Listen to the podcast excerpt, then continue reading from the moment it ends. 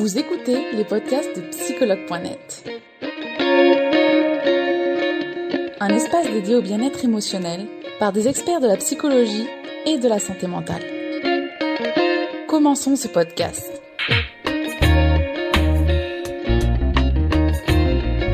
Donc aujourd'hui, on fait un direct sur les éponges émotionnelles avec Cindy Hersen. Alors, je vais accueillir Cindy Hersen, Charlotte Ferrari, community manager de psychologue.net et nous allons accueillir Cindy Hersen, parler donc des éponges émotionnelles. Bonsoir Cindy. Bonsoir, bonsoir Charlotte. Comment ça va? Bien? Écoutez, ça va bien, toujours, oui, oui. Parfait, donc je suis heureuse de vous accueillir pour ce direct sur les éponges émotionnelles. Euh, donc je vais juste te laisser deux, trois petites minutes pour me parler un, un peu de toi Cindy et te présenter. Alors moi je suis psychopraticienne et, sophroanalyste et j'exerce euh, à mon cabinet, j'exerce aussi en ligne et en visio pour des thérapies individuelles, de couple ou familiales. D'accord, merci Cindy. Euh, donc aujourd'hui, comme je le disais, on va parler des éponges émotionnelles. Alors qu'est-ce que c'est une éponge émotionnelle? Alors déjà, une éponge émotionnelle, c'est forcément une personne hypersensible. D'accord. Voilà, qui elle, par contre, euh, automatiquement a tendance à tout absorber autour d'elle. Donc, euh, aussi bien les émotions que les énergies, les ondes, euh, voilà, tout ce qui n'est pas palpable, elle ressent et elle subit ça, c'est-à-dire qu'elle ne le choisit pas, ça lui tombe dessus et, euh, et elle essaye de gérer à- avec ça. Donc, euh, voilà, ça c'est vraiment euh, un trait très exacerbé des hypersensibles. Donc, euh, c'est à ce niveau-là. Et souvent, les éponges émotionnelles euh, peuvent se déterminer dès l'enfance parce que. Lorsqu'on est enfant et si on a des parents qui n'ont pas de retenue sur euh, leur souffrance, c'est-à-dire qu'ils exposent leur souffrance comme ça, telle qu'elle, ça sort et puis voilà. L'enfant, en fait, sa structure euh, psychique n'est pas encore construite, n'est pas encore structurée. Et donc, du coup, l'enfant va prendre ça pour lui parce que forcément, ça lui appartient vu que papa ou maman ressent ça. Donc, c'est là où, en fait, on va déjà euh, déclencher et nourrir, en fait, cette éponge et s'autoriser à, euh, à être une éponge émotionnelle. Et d'ailleurs, on peut souvent le constater en tant que parent. On dit souvent, bah, mon, mon enfant, c'est une éponge. Pourtant, je lui ai caché ça ou j'ai attendu qu'il dorme pour pleurer. Et pourtant, il sent que ça va pas, il sent. Donc, ça veut dire que même si on le montre pas, l'enfant le ressent. D'accord. On le montre et qu'en plus, on ne pose pas de mots, c'est-à-dire qu'on va pas dire explicitement à son enfant, voilà, maman, elle pleure ou maman est en colère, euh, mais euh, ça ne t'appartient pas. Euh, c'est le sentiment, c'est l'émotion de maman, tu n'y es pour rien, euh, tu, as, tu as le droit de ne pas ressentir la même chose que maman. Du coup, voilà, ça va aider l'enfant à construire cette, euh, cette frontière, cette limite, et euh, évidemment de ne pas subir ça à l'âge adulte. D'accord. Donc finalement, euh, on peut voir que dans l'émotion, il y a une certaine intensité. Euh, ici, donc on peut, j'imagine, parler d'intensité émotionnelle. Qu'est-ce que c'est l'intensité émotionnelle? Alors, l'intensité émotionnelle, c'est évidemment de tout ressentir de manière exacerbée, de façon euh, voilà complètement euh, euh, profonde. En fait, c'est très profond. Alors ça, pour pareil, ça arrive dès l'enfance. Ça nous tombe pas dessus comme ça d'un coup. On a une intensité émotionnelle. C'est un trait en fait qui se définit dans l'enfance et souvent c'est lié à l'intelligence. Donc à l'intelligence, aux, aux enfants doués ou surdoués D'accord. Forcément, ils ont une longueur d'avance. Ils ressentent et ils perçoivent les choses de manière euh, plus forte. Et donc, c'est lié à ça. Alors, évidemment, ça peut euh, être, euh, être un point positif parce que grâce à ça, on peut aller plus loin, on peut atteindre son but. C'est-à-dire qu'on ne va pas lâcher son objectif. On peut aussi ressentir la joie beaucoup plus intensément, donc c'est vrai, beaucoup plus agréable, et on a une capacité d'apprendre beaucoup plus vite. Donc ça, ce sont les points positifs pour l'intensité émotionnelle. Par contre, l'intensité émotionnelle, si elle n'est pas euh, euh, vraiment euh, comprise en tant qu'enfant, on va, ça va être des enfants qui vont se sentir un peu à côté de la plaque, un peu extraterrestres, un peu, euh, voilà, euh, je me sens incompris, euh, les, mes copains me rigolent ou ricanent sur moi parce que j'ai une réaction complètement exacerbée et ça, je parais un peu fou. Donc c'est important, voilà, de, de tout de suite leur faire comprendre qu'ils ont le droit de vivre ces émotions, ils ont le droit de les ressentir, ils ont le droit d'accepter aussi la manière dont elles sortent. Et c'est en travaillant ça après que qu'on peut voilà, se, vivre bien avec ça et, en trouver des avantages. D'accord. Finalement, c'est comme toute chose, il y a toujours les points positifs et les points un peu plus négatifs et il faut travailler là-dessus. Ouais. c'est vrai que c'est important de souligner qu'il y a des points positifs et donc du coup d'apprécier ça, comme sur le direct qu'on avait fait sur l'hypersensibilité où en fait on a pu se rendre compte qu'il y avait plein de points positifs évidemment. Oui. Alors du coup, est-ce qu'une éponge, est-ce que quand on est une éponge émotionnelle, on peut parler d'hyper-empathie?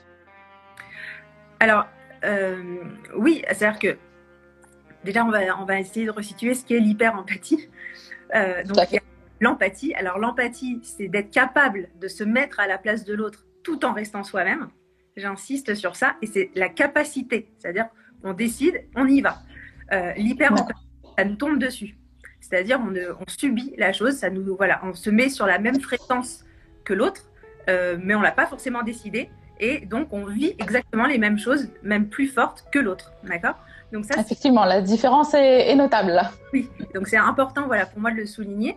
Euh, et effectivement, en fait, les hypersensibles euh, sont empathiques. On a vu que c'était un des traits indispensables. Enfin, si on est hypersensible, on est empathique. Par contre, dans les hypersensibles, il y a les éponges émotionnelles et eux sont hyper empathiques, justement. D'accord. Subissent euh, directement euh, ce qui se passe autour d'eux et, se prennent ça un peu voilà, en pleine figure.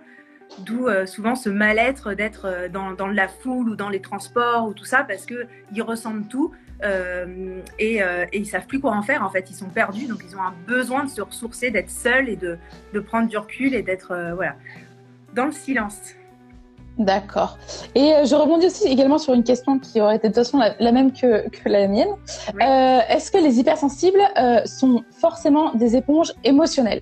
Non, c'est ce que je vous ai dit. En fait, les hypersensibles, euh, dans les hypersensibles, il y a certains hypersensibles qui sont éponges émotionnelles parce que justement, euh, ils, ils, ont cette hyper-empathie et ils subissent cette hyper-empathie et ils n'ont pas su ou on leur a pas appris, ils ne sont pas autorisés à délimiter en fait euh, leur champ énergétique aux autres et donc du coup à se protéger. Voilà. D'accord. Ah, si on est hypersensible, on n'est pas forcément éponge émotionnelle. D'accord, très bien. Euh, comment on gère au mieux euh, ses émotions si on est une éponge émotionnelle du coup? Alors, comment on gère au mieux? La première question, je pense, qui est importante à se poser, c'est est-ce que cette émotion m'appartient ou pas? D'accord. Ok, bah, c'est peut-être bête, mais souvent, il y a un moment où on s'oublie à travers l'autre et on ne sait plus faire la distinction. Donc, euh, la, première, voilà, la première réflexion, c'est celle-là. Si elle ne m'appartient pas, il faut ne pas se sentir responsable. C'est-à-dire, voilà, ça ne m'appartient pas. Je peux être une, une, écoute, une bonne écoute pour la personne, je peux l'aider, je peux, je peux être bienveillante, mais ça lui appartient. Donc, je ne suis pas obligée de ressentir ça pour être une vraie amie ou pour être une personne euh, euh, voilà, attentionnée, dévouée, euh, tout ça. Donc, ça rejoint aussi le fait de s'autoriser aussi à mettre des limites et à ne pas être obligatoirement dans, l'envie de faire plaisir. Voilà, l'envie de voilà, regarde comme je ressens pour toi, regarde à quel point je comprends à quel point je suis dévouée. Non, on peut être euh, une amie fidèle ou une personne de confiance sans euh, être euh, éponge émotionnelle. Donc, ça, s'autoriser ça. Et évidemment aussi, je pense travailler sur ces blessures, les blessures de, de l'enfance, parce qu'elles ont forcément une résonance avec, avec après, à l'âge adulte, être éponge émotionnelle ou pas. Donc si on a travaillé ces blessures et qu'on a rééquilibré ça et accepté ça, généralement, on ne subit pas autant euh, le, principe de l'éponge émotionnelle. D'accord. Donc travailler sur ces blessures d'enfance également.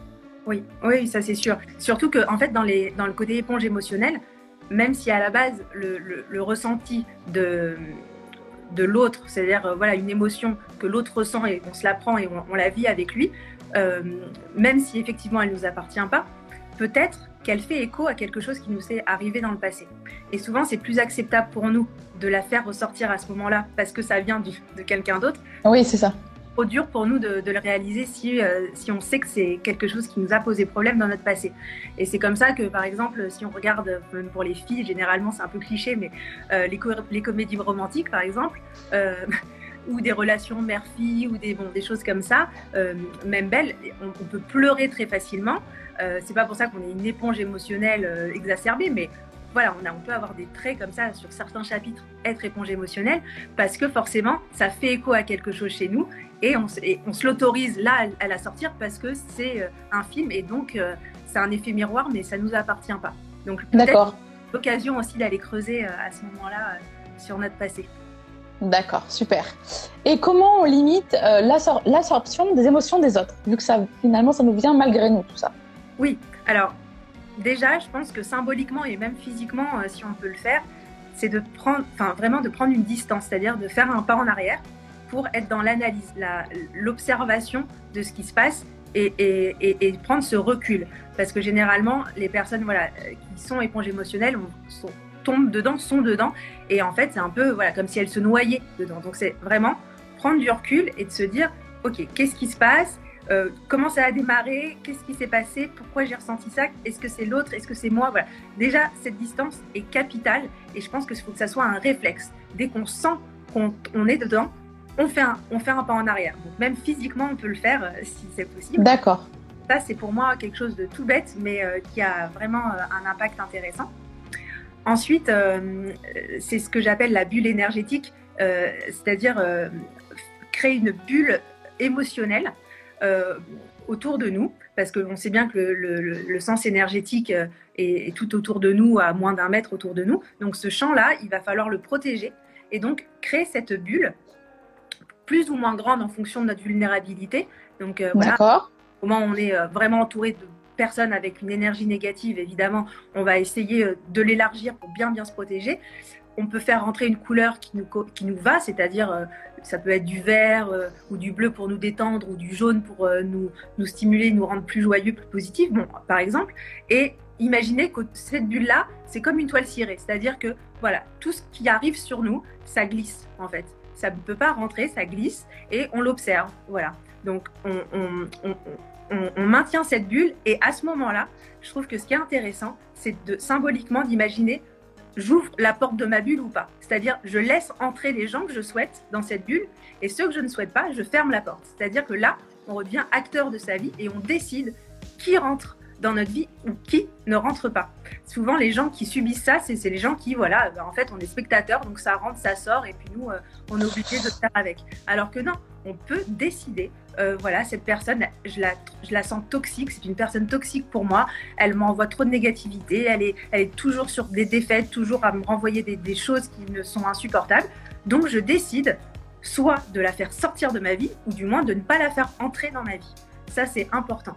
Et. Euh, et du coup, euh, voilà, plus on va faire rentrer des gens qui sont positifs, avec des énergies positives et qui sont un petit peu plus, voilà, comme nous, dans le don de soi, la bienveillance, tout ça, va faire que même si on ressent leurs énergies, elles, vont être gratifiantes et vont nous regonfler euh, notre ego et nous faire du bien.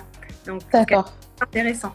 Voilà. Mais en tout cas, d'avoir vraiment cette conscience, j'ouvre ma porte ou je la ferme. Je ne sais pas, voilà, porte ouverte et, tout le monde fait ce qu'il veut. Donc, voilà, pour moi, c'est un trait qui est, qui est très important. D'accord. Et souvent, c'est vrai que je vais rebondir sur une chose, c'est que c'est vrai que je te, je te coupe. Euh, c'est vrai que souvent euh, les éponges émotionnelles, est-ce qu'elles n'ont pas tendance à, essayer d'être trop dans la compréhension de l'autre ou à l'excuser ah, par sa manière de faire? Elles, se sentent dévouées. C'est là où je te dis que c'est un rapport avec les blessures de l'enfance. C'est l'oubli de soi à travers l'autre, euh, être dévoué à l'autre et du coup on respecte l'autre, on le met sur un piédestal, on veut le satisfaire, on veut, on veut, on veut, qu'il puisse sentir de, on lui porte un intérêt immense et tout ça, mais nous on s'oublie, c'est-à-dire que nous on se respecte plus. Donc d'accord, c'est de se dire ok, je veux, si je veux donner autant à cette personne, euh, dans ce cas-là, je m'autorise, je m'oblige à donner autant pour moi-même. Si ce n'est pas le cas, je donne pas autant. C'est pas possible. D'accord. Pour un équilibre, voilà il faut se respecter soi euh, avant d'être dévoué aux autres. C'est très bien d'être dévoué aux autres, mais il ne faut pas s'oublier. Ça, c'est sûr. Exactement, oui, oui. Alors, est-ce qu'il y a du coup, il y a, d'autres façons de limiter l'absorption ou on en reste assez Alors, il y a, plusieurs. je pense déjà, la, la, on en a parlé assez souvent, c'est la respiration en pleine conscience. Euh, qui est liée à la fréquence cardiaque. Et ça, cette respiration va donc baisser notre euh, système nerveux, notre, euh, voilà, de, euh, notre nervosité et notre fréquence cardiaque. Donc, et à ce moment-là, on va pouvoir vraiment remettre les, les batteries bien à zéro et se ressourcer à ce niveau-là et sentir qu'énergétiquement, on est en accord avec soi. Donc, de, de, le faire, ça, je pense que même régulièrement, tous les jours, ça peut être très bien. Et en plus de ça, accorder très régulièrement des temps seuls dans une pièce seule où on écrit ce qu'on ressent pour le sortir et, vraiment symboliquement, voilà, le, pas le digérer, mais le, sortir et, le poser à plat ou, du moins voilà, écouter de la musique ou, euh, être dans le, calme absolu, mais vraiment cette notion de, pouvoir se ressourcer seul et, euh, et d'être à ce moment-là plus du tout entouré d'aucune énergie telle qu'elle soit positive. D'accord. Ouais. Et du coup, pour la technique de respiration, est-ce que les personnes peuvent trouver ça sur Internet euh, C'est accessible? Pour ça, de fréquence cardiaque. Donc, je pense qu'en tapant fréquence cardiaque sur les applications, on trouve très facilement. Il y en a Ouais, ouais, c'est, assez, assez, c'est assez bien fait. Il y a une bulle en fait qui se gonfle et qui se dégonfle. Et donc on inspire sur la bulle. On peut évidemment moduler le rythme en fonction de notre ressenti. Euh, on peut changer la couleur de la bulle en fonction de ce dont on a besoin. Parce qu'il y a la ah, c'est parfait. Donc c'est très bien. Et ça, voilà, c'est tout simple. On peut le faire où on veut. Euh, c'est très rapide. Donc euh, ouais, ça c'est un. Oui, j'imagine qu'il y a même des applications du coup. Oui, bien sûr, il y a beaucoup d'applications, évidemment. D'accord, d'accord. Et j'en profite pour rebondir également sur une question d'Elitmi qui dit une fréquence et la cohérence cardiaque, est-ce que c'est la même chose? Oui. D'accord. Ok. Du coup, tout le monde répond en dessous, c'est parfait. ok. Euh, donc du coup, Cindy, on va passer à la section questions maintenant des utilisateurs. Alors n'hésitez pas si vous avez des questions euh, en ce moment même. J'hésiterai pas à les poser. Et on va quand même commencer par les questions qui sont en story. Alors, comment garder ses distances quand on est très empathique? Quand on est hyper empathique. Eh bien, voilà, je pense que du coup, j'ai dû répondre un petit peu à la question. c'est Deux déjà.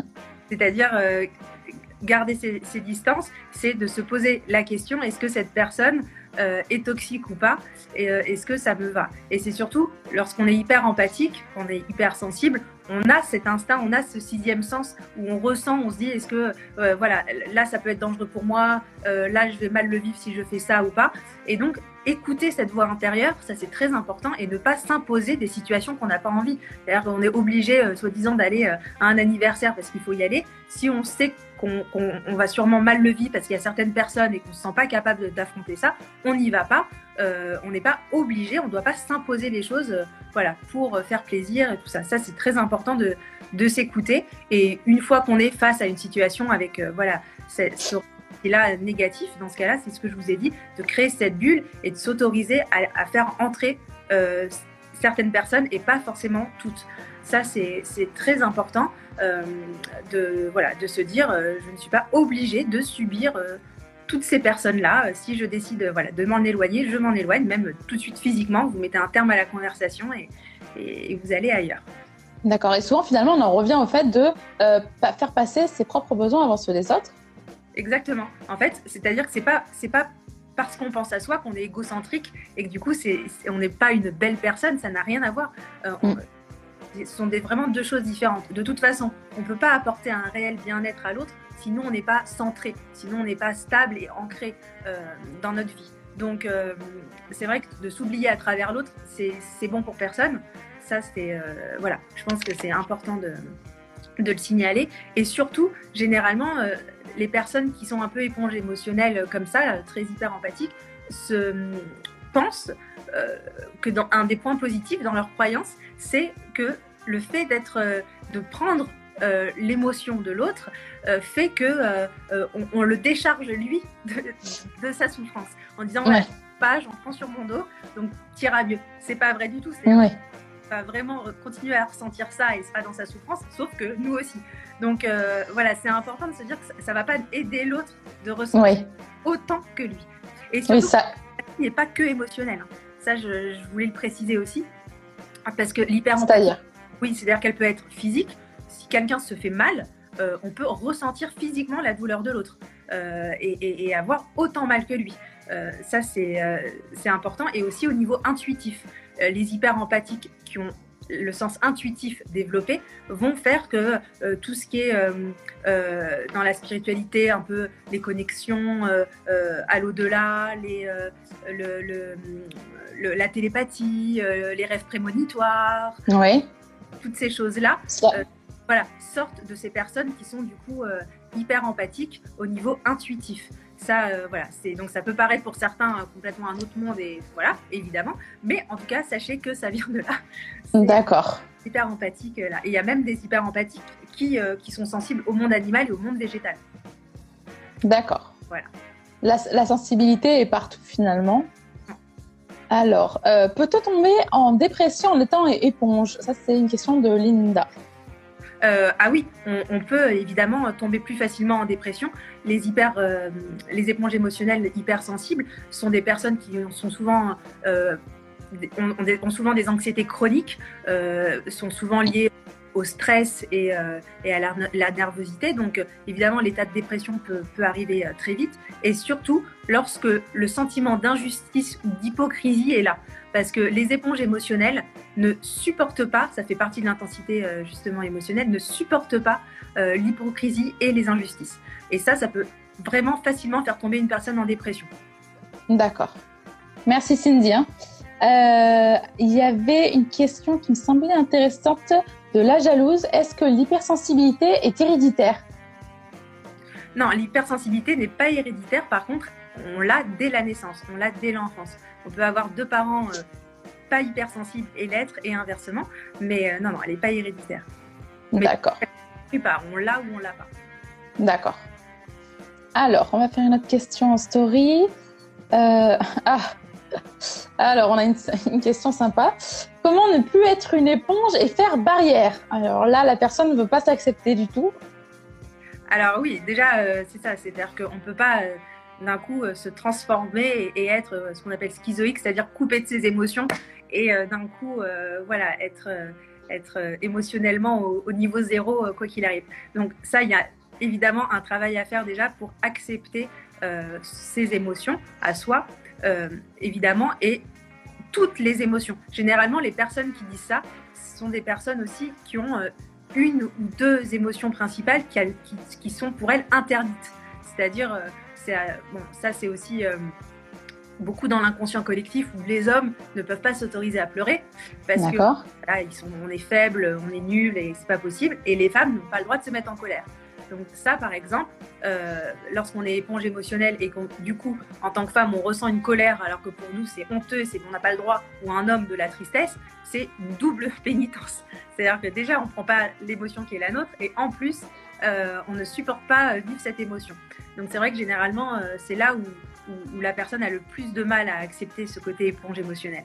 Mais euh, en l'occurrence, voilà, le, fait déjà de, se dire euh, je ne cherche pas à être aimé de tous.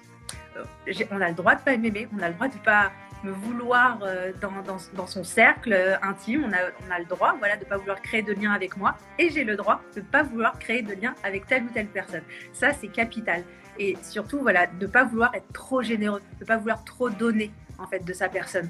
Euh, c'est bien de donner, c'est bien d'être généreux, mais toujours en s'écoutant et en se respectant. Si on ne se respecte pas, euh, dans ce cas-là, il n'y a aucun intérêt en fait pour le faire. Sinon, on va attirer que des personnes donc toxiques, d'où les pervers narcissiques ou autres, c'est-à-dire ces personnes-là qui n'ont pas de recul émotionnel euh, vont très vite nous utiliser parce qu'ils savent qu'on est sans limite et qu'on est Cindy, ça a l'air de couper là. je ne sais pas.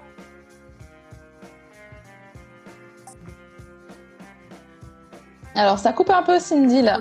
je ne sais pas si toi, ça coupe ou pas. Ah, en fait, je.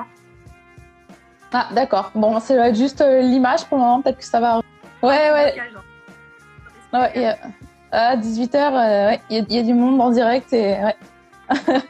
Donc du coup, je suis désolée, j'ai pas entendu la fin. Pas où t'en es resté. Alors là. bon, en tout cas, je disais que voilà, ce qui était important, c'est toujours de s'écouter et de se respecter avant, avant de, voilà, de forcément tout donner à l'autre et d'être trop généreux. Il ne faut pas s'oublier euh, à travers l'autre. Ça, c'est, que ça soit aussi bien dans les relations amicales qu'au travail ou sentimentales. dès qu'on sent qu'on s'oublie, là, il va faut vraiment s'envoyer un signal d'alarme et de se dire attends, il va falloir que je revoie un petit peu ma position et, et que je comprenne pourquoi ce besoin de, m'oublier. Parce que là, forcément, notre ego en prend un coup et, et c'est pas bon.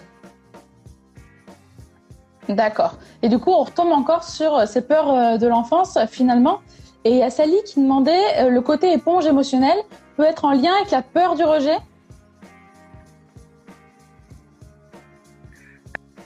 En fait, euh, l'éponge émotionnelle euh, peut être en lien avec toutes les blessures de l'enfance. Donc, euh, si c'est peur du rejet, c'est de se dire si la personne en face ne, ne, ne, pense pas que je la, elle va m'abandonner. Elle va, elle va se dire je vais trouver mieux ailleurs. Et donc, voilà, de, se dévouer corps et âme à l'autre, c'est un moyen de se rassurer pour se dire voilà, elle, a, elle, a, du coup besoin de moi et elle va me garder, elle va pas me, me rejeter. Donc évidemment par rapport à la blessure du rejet, mais je peux vous le dire aussi pour toutes les autres blessures, il y a un, lien direct. Mm. D'accord, ok. Donc il n'y a pas seulement que la blessure du rejet qui peut être liée aux éponges émotionnelles, finalement toutes sont possibles. Voilà. D'accord, merci Cindy. Euh, alors on va faire une question de la story. Euh, mm, mm, alors il y a des questions auxquelles on a déjà répondu, comme euh, est-ce que l'empathie fait partie de l'absorption émotionnelle? Ah, ah oui. Est-il normal que j'ai des angoisses dès lors que je regarde les infos? Alors évidemment, ça fait partie de, de l'éponge émotionnelle. Euh, c'est-à-dire que d'un coup, on va se, projeter dans ces scénarios-là et tout prendre pour soi. C'est-à-dire, voilà, si l'autre, quelqu'un vit une souffrance, je ne vois pas pourquoi je ne vais pas aussi la vivre et je ne vais pas pouvoir la vivre. Donc, du coup, il y a déjà ce sentiment de justice ou d'injustice qui je vous ai dit, c'est très compliqué pour les éponges émotionnelles, ce sentiment d'injustice. Donc, il y a aussi ce côté, c'est horrible d'accepter que certaines personnes, voilà, euh, vivent des horreurs à rien fait, qu'elles n'ont rien demandé. Euh, et c'est insupportable, vraiment. Donc, euh, et, du coup, à ce moment-là, les personnes le ressentent comme si ça leur arrivait en disant, voilà, je, ne méritais pas ça. Moi, si ça m'arrive, c'est horrible, c'est un cauchemar et, c'est insupportable. Donc, euh, et alors, elles, sont à l'opposé du égocentrique. Donc, évidemment. D'accord. Et alors, du coup, est-ce que ces personnes doivent arrêter de regarder les infos? Il y, a, des solutions à ce moment-là ou, ou limiter? On limite les infos? Alors, exactement, je pense qu'il faut déjà se référer à l'essentiel dans les infos, euh, que ça tourne boucle. On voit bien qu'il y a aussi besoin de susciter toujours une angoisse, toujours une problématique, toujours euh, être alarmiste, mais en même temps, c'est le rôle des informations. Donc, chacun son rôle, en fait. Et euh, c'est vrai que les thérapeutes ont, voilà, ont, pour rôle d'atténuer ces angoisses et, de dédramatiser, de, voilà, dans l'acceptation. Autant les infos, c'est la démarche inverse. Donc, c'est de, voilà, de dramatiser des choses. Et c'est vrai que pour des personnes trop sensibles, euh, c'est important voilà, de se respecter en se disant ok, formation indispensable pour euh, comme tout le monde des choses. Maintenant, je ne les mets pas H24, je ne suis pas en boucle sur des, sur des, sur des infos. Euh, voilà, je prends 2-3 minutes l'essentiel, passe à autre chose, évidemment. D'accord. Il y a également Assa Laurel qui demande Je suis hypersensible, est-ce compatible avec le métier d'aide-soignante euh, peut-elle avoir un effet négatif sur le long terme? Là, elle, demande sur l'hypersensibilité? Oui, sur l'hypersensibilité, oui. Alors, elle est hypersensible, oui. L'hypersensibilité, c'est pas forcément être éponge émotionnelle, euh, ce sont différents degrés. Et l'hypersensibilité, évidemment, quand on est aide-soignante, je pense que la, pense que la plupart, je pourrais pas dire toutes, mais la plupart sont hypersensibles. Ça, ça, ça va de soi, dans le sens où c'est, on fait quand même un, don de sa personne, on, est là pour l'autre, on, a envie d'être, voilà, d'être sauveur, d'accompagner. Donc c'est vraiment dans le bien-être de l'autre. Et si on n'est pas hypersensible, je, je pense que euh, on, a, on, a, on, trouve moins de sens à ce genre de métier. Donc euh, ça me paraît assez évident euh, d'être hypersensible, mais voilà, c'est pas pour ça qu'on on va suivre ça. Au contraire, L'hypersensibilité va faire que, du coup, cette aide-soignante, quand elle est face à un patient, euh, va faire qu'elle va trouver plus facilement les mots justes, qu'elle va lui consacrer un temps d'écoute euh, aussi plus juste et, euh, et, avoir une attitude même non verbale dans le corps, dans le regard, dans, voilà, dans, dans l'ouverture du corps qui va rassurer et apaiser le patient. moi, je trouve ça très positif. D'accord. Donc, ne voyons pas les points négatifs, bien que sûrement il doit y en avoir, comme toute chose finalement. Mais euh, effectivement, il y a des points positifs que, Cindy vous cite et c'est bien euh, de les prendre en compte. Alors, euh, on va voir une question en story. Alors, comment faire pour mettre de la distance avec certaines personnes sans pour autant culpabiliser On en revient à cette culpabilité que les personnes sensibles ressentent. Comment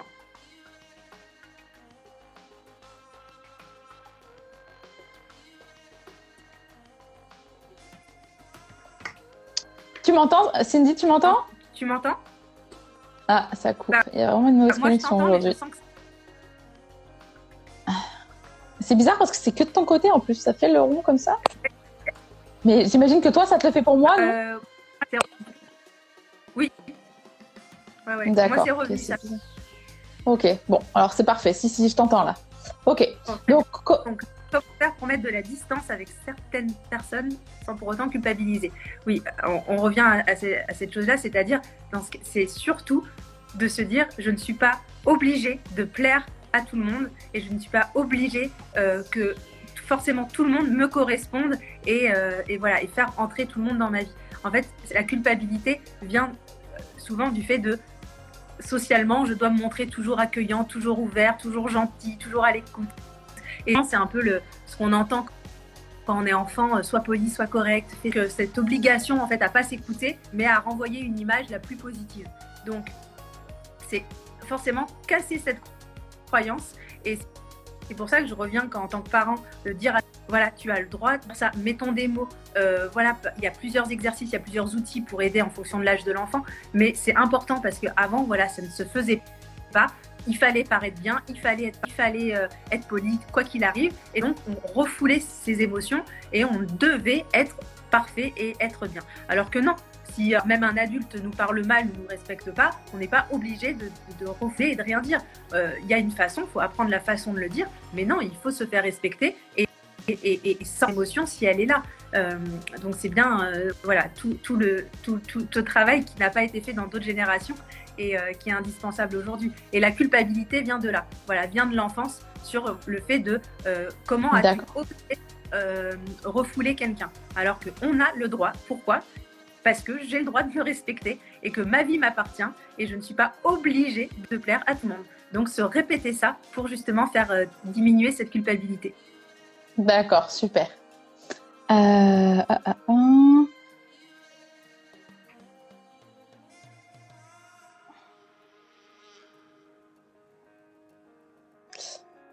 Alors, oula, l'ami avec qui je vis est très empathique envers moi alors, j'imagine que l'ami, c'est son partenaire, à moins qu'elle parle vraiment d'une amitié. Or, je suis en dépression et rupture. Alors, comment... Alors, je pense que du coup, cette personne vit mal que l'autre soit très empathique avec elle. Et c'est vrai que ça, peut arriver pour le coup. dépressif, du coup, j'imagine. Oui. Euh, voilà. Euh, alors, cette personne-là, euh, déjà, doit se dire bon, si elle se sent en dépression, alors, il y a deux choses. Il y a la dépression qui lui appartient et il y a la rupture qui est du coup une ambiance très lourde et pesante. Donc, je ne sais pas à quel stade ils en sont, mais en tout cas, sa dépression, euh, c'est vrai, lui appartient. Et par contre, elle ne doit pas culpabiliser en plus que l'autre vive cette émotion-là, ce ressenti en plus. Et c'est là où c'est important de verbaliser en, en disant voilà, si toi, tu es hyper empathique et que tu ressens mon état dépressif comme moi, c'est ta problématique. Je ne l'ai pas cherché, je n'ai pas, voilà, j'ai pas suscité ça. Donc maintenant, c'est ton travail personnel à faire pour euh, délimiter ça euh, et, et, ne pas absorber tout ce que je ressens. Donc ça, c'est une chose, parce que sinon, on est en dépression de voir l'autre en dépression et on tourne en rond comme ça et on n'arrive plus à s'en sortir. Je ne sais pas si la rupture est la cause de cette dépression ou inversement. Enfin bon, ça, je n'ai pas les, les, réponses, mais par contre, euh, voilà, en tout cas, euh, déjà, si on pense à une rupture, ça veut dire qu'on mettre une distance et à s'autoriser maintenant une vie euh, seule, sans fusionner avec l'autre. Donc, euh, évidemment, maintenant, dans ces moments-là, si la personne est en dépression, j'imagine qu'elle est suivie. En tout cas, l'autre aussi doit faire ce travail et on n'est pas obligé de vivre de façon psychiatrique. C'est-à-dire que psychiatre, c'est pour donner des médicaments, justement, si on fait une dépression, qu'on a besoin de cette aide-là. Après, une, thérapie brève, une thérapie euh, voilà, pour, pour soi, euh, on n'est pas obligé d'être en névrose, psychose, dépression et, tout ça. Donc, euh, moi, je, en tout cas, je lui conseille de dire à son partenaire ou sa partenaire de, de faire son travail à lui et que ça lui appartient et ne pas tout mélanger surtout. D'accord. Ils ont assez d'état d'âme oui, effectivement, ça n'a pas été évident. Et euh, du coup, c'est vrai qu'on n'en a pas trop parlé, mais Cindy, euh, si une personne est éponge émotionnelle, euh, qu'elle veut suivre un travail de thérapie, est-ce qu'il y a des thérapies qui sont particulièrement recommandées ou... De toute façon, c'est le travail des émotions, quoi qu'il arrive. Donc, que ce soit l'analyse transactionnelle, que ce soit la TCC, que ce soit, enfin voilà, une, thérapie euh, basique, je dirais. De toute façon, après, le thérapeute donne plusieurs exercices, que ce soit des exercices en situation, des exercices à la maison, des exercices en séance. Il y a, il y a pas mal de choses euh, à faire en fonction de, voilà, de la personne en phase, la, la, manière dont elle perçoit les choses, la manière dont elle s'autorise euh, la prise de conscience. Mais il n'y a pas voilà, forcément une thérapie plus qu'une autre. C'est surtout d'avoir ce lien avec c'est indispensable parce que si on l'a pas, on se sent pas libre d'exprimer nos émotions et donc euh, à ce moment-là, on perd du temps et de l'argent. Ça ne sert à rien.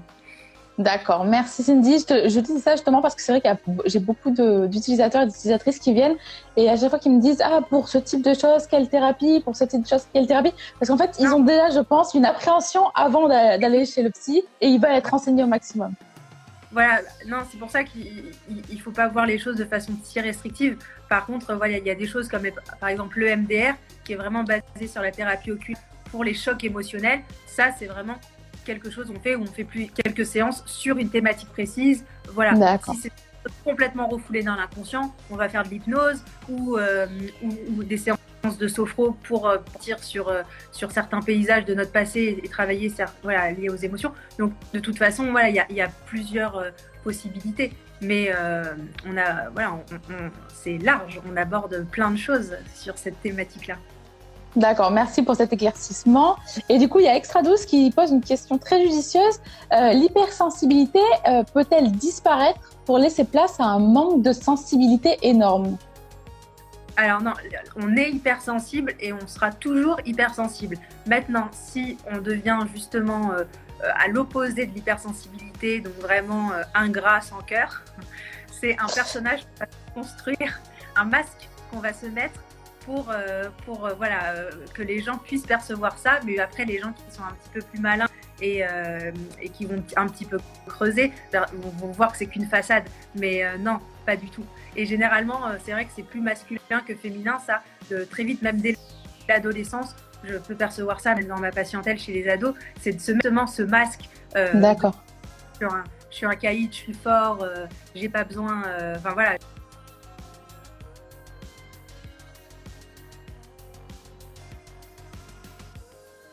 Hyper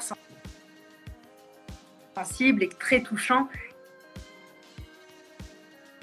et puis après, ben, l'amener à, comprendre que c'est c'est très beau d'être comme ça et qu'il y a plein de points positifs. Mais euh, non. Ah, il y a encore eu un bug son là, juste un instant. Parce que je vois Emma et je vois, oui, je vois les utilisateurs qui, qui disent qu'ils n'ont pas entendu la fin. C'était les, adolescents qui, euh, qui justement mettent, vous disiez, les, surtout chez les hommes, les adolescents qui mettent un, masque en fait finalement ils font ça pour, voilà, pour se protéger et pour montrer qu'ils sont forts et qu'ils ne sont pas tristes et qu'ils ne sont pas sensibles et qu'ils ne sont pas voilà, euh, faibles. Euh, mais ce que je veux dire, c'est qu'en tout cas, euh, si on est hypersensible, on, l'est jusqu'au bout. Et si on, veut mettre ce, masque du côté fort et, je vais voilà utiliser les gens, je vais, je vais être sans pitié parce que maintenant on m'a fait du mal, donc moi aussi je vais faire du mal et moi aussi je vais voilà je vais, je vais être sans, sans rancune pour personne. c'est vraiment un positionnement et quelque chose qu'on met en place, qu'on construit, mais c'est pas notre nature profonde. C'est pas soi. D'accord. Voilà. C'est quelque chose juste, on va, c'est une armure en fait qu'on crée euh, pour faire face parce que de toute façon. Voilà. Au final, on ne peut pas changer sa, nature, ce sera juste un masque qu'on met, donc euh, on, se fait encore, on se fait encore plus de mal finalement. On se fait plus de mal parce qu'on va pas attirer les personnes qui nous correspondent. Et après, une fois qu'on va prendre conscience de ça, on va avoir la notion de perte de temps et c'est bien dommage.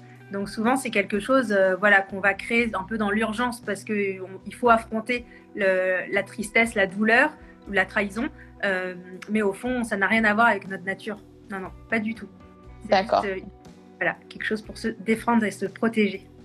D'accord. D'ailleurs, il y a un témoignage de Mélanie qui dit Je suis hypersensible et je l'assume complètement, mais c'est très dur de gérer ses émotions et des fois, c'est handicapant. Ouais. Ça, c'est vrai. C'est handicapant, euh, surtout lorsque euh, on relève souvent les points négatifs. Donc là, ce que je pourrais lui conseiller, c'est surtout à chaque fois d'identifier à chaque moment où son hypersensibilité a été en sa faveur et ça lui a apporté quelque chose. Que ce soit l'instinct, que ce soit voilà, euh, euh, dans le passé pour se protéger, pour, euh, pour et les autres, pour, voilà, pour, pour se sentir, enfin, pour créer aussi, ça c'est important, et, surtout souvent d'avoir aussi cette sensation d'avoir une petite longueur d'avance, et ça c'est aussi très agréable, et ça fait partie de l'hypersensibilité. D'accord.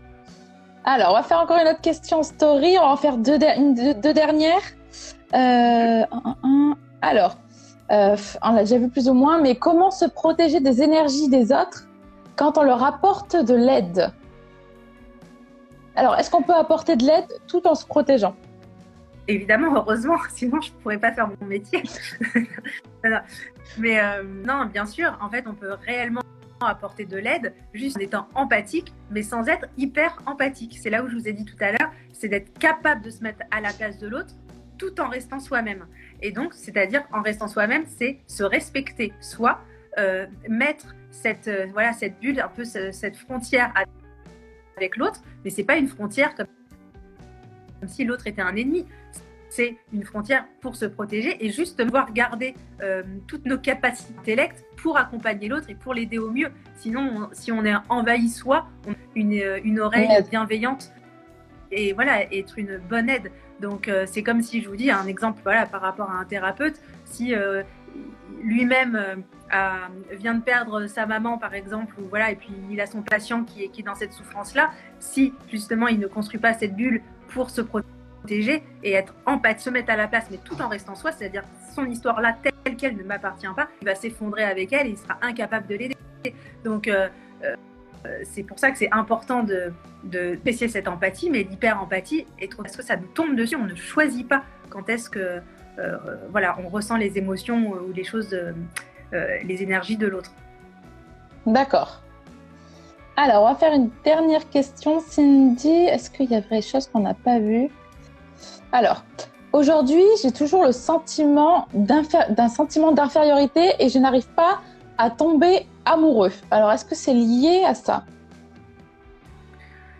Alors, lorsqu'on a un sentiment d'infériorité, le risque souvent, c'est d'être, euh, de se victimiser et donc du coup d'accepter tout ce que l'autre demande et en fait de se dénaturer et de répondre uniquement à la demande et au, désir de l'autre.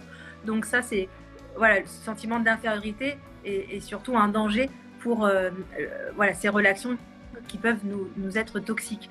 Ne pas tomber amoureux, c'est autre chose. C'est-à-dire, justement, c'est la peur d'être déçu, la peur du désamour, la peur de trop souffrir. Et forcément, c'est l'estime de soi. Donc, le sentiment d'infériorité, c'est déjà sentiment avec soi-même, de ne pas se sentir à la hauteur en général. Et donc, c'est travailler sa confiance en soi, son ego, euh, et de, mettre en avant voilà, tous ces points positifs, les valeurs humaines, euh, et, de se dire euh, qu'on mérite, comme tout le monde, de, tomber amoureux et d'être aimé en retour, et ça ne sera pas unilatéral, et, voilà, on peut arriver à cela. Donc c'est vrai que voilà, ce sentiment d'infériorité, je pense que c'est surtout ce sentiment d'être, voilà, de ne de, de, pas être à la hauteur, donc d'avoir un ego qui n'est pas assez bien nourri. D'accord. Et Cindy, tu as dit que du coup, la personne a tendance à se victimiser, c'est ça?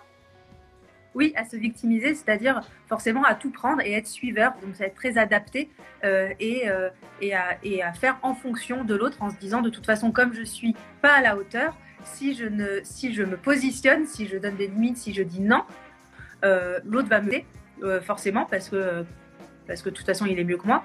Donc, je suis prête à tout. Et, et, c'est là où ça devient, je vous dis, très dangereux parce que ça, ça peut, un réel danger physique, ça peut être un danger voilà, psychologique, et on va complètement s'oublier à travers l'autre et on est une marionnette. Et ce sentiment-là est, très déstabilisant pour la personne qui, le ressent, parce que là, il n'y a, a plus du tout de maîtrise de sa vie, et surtout de se dire, si je suis moi, la personne va me quitter, cette croyance est quand même très réductrice.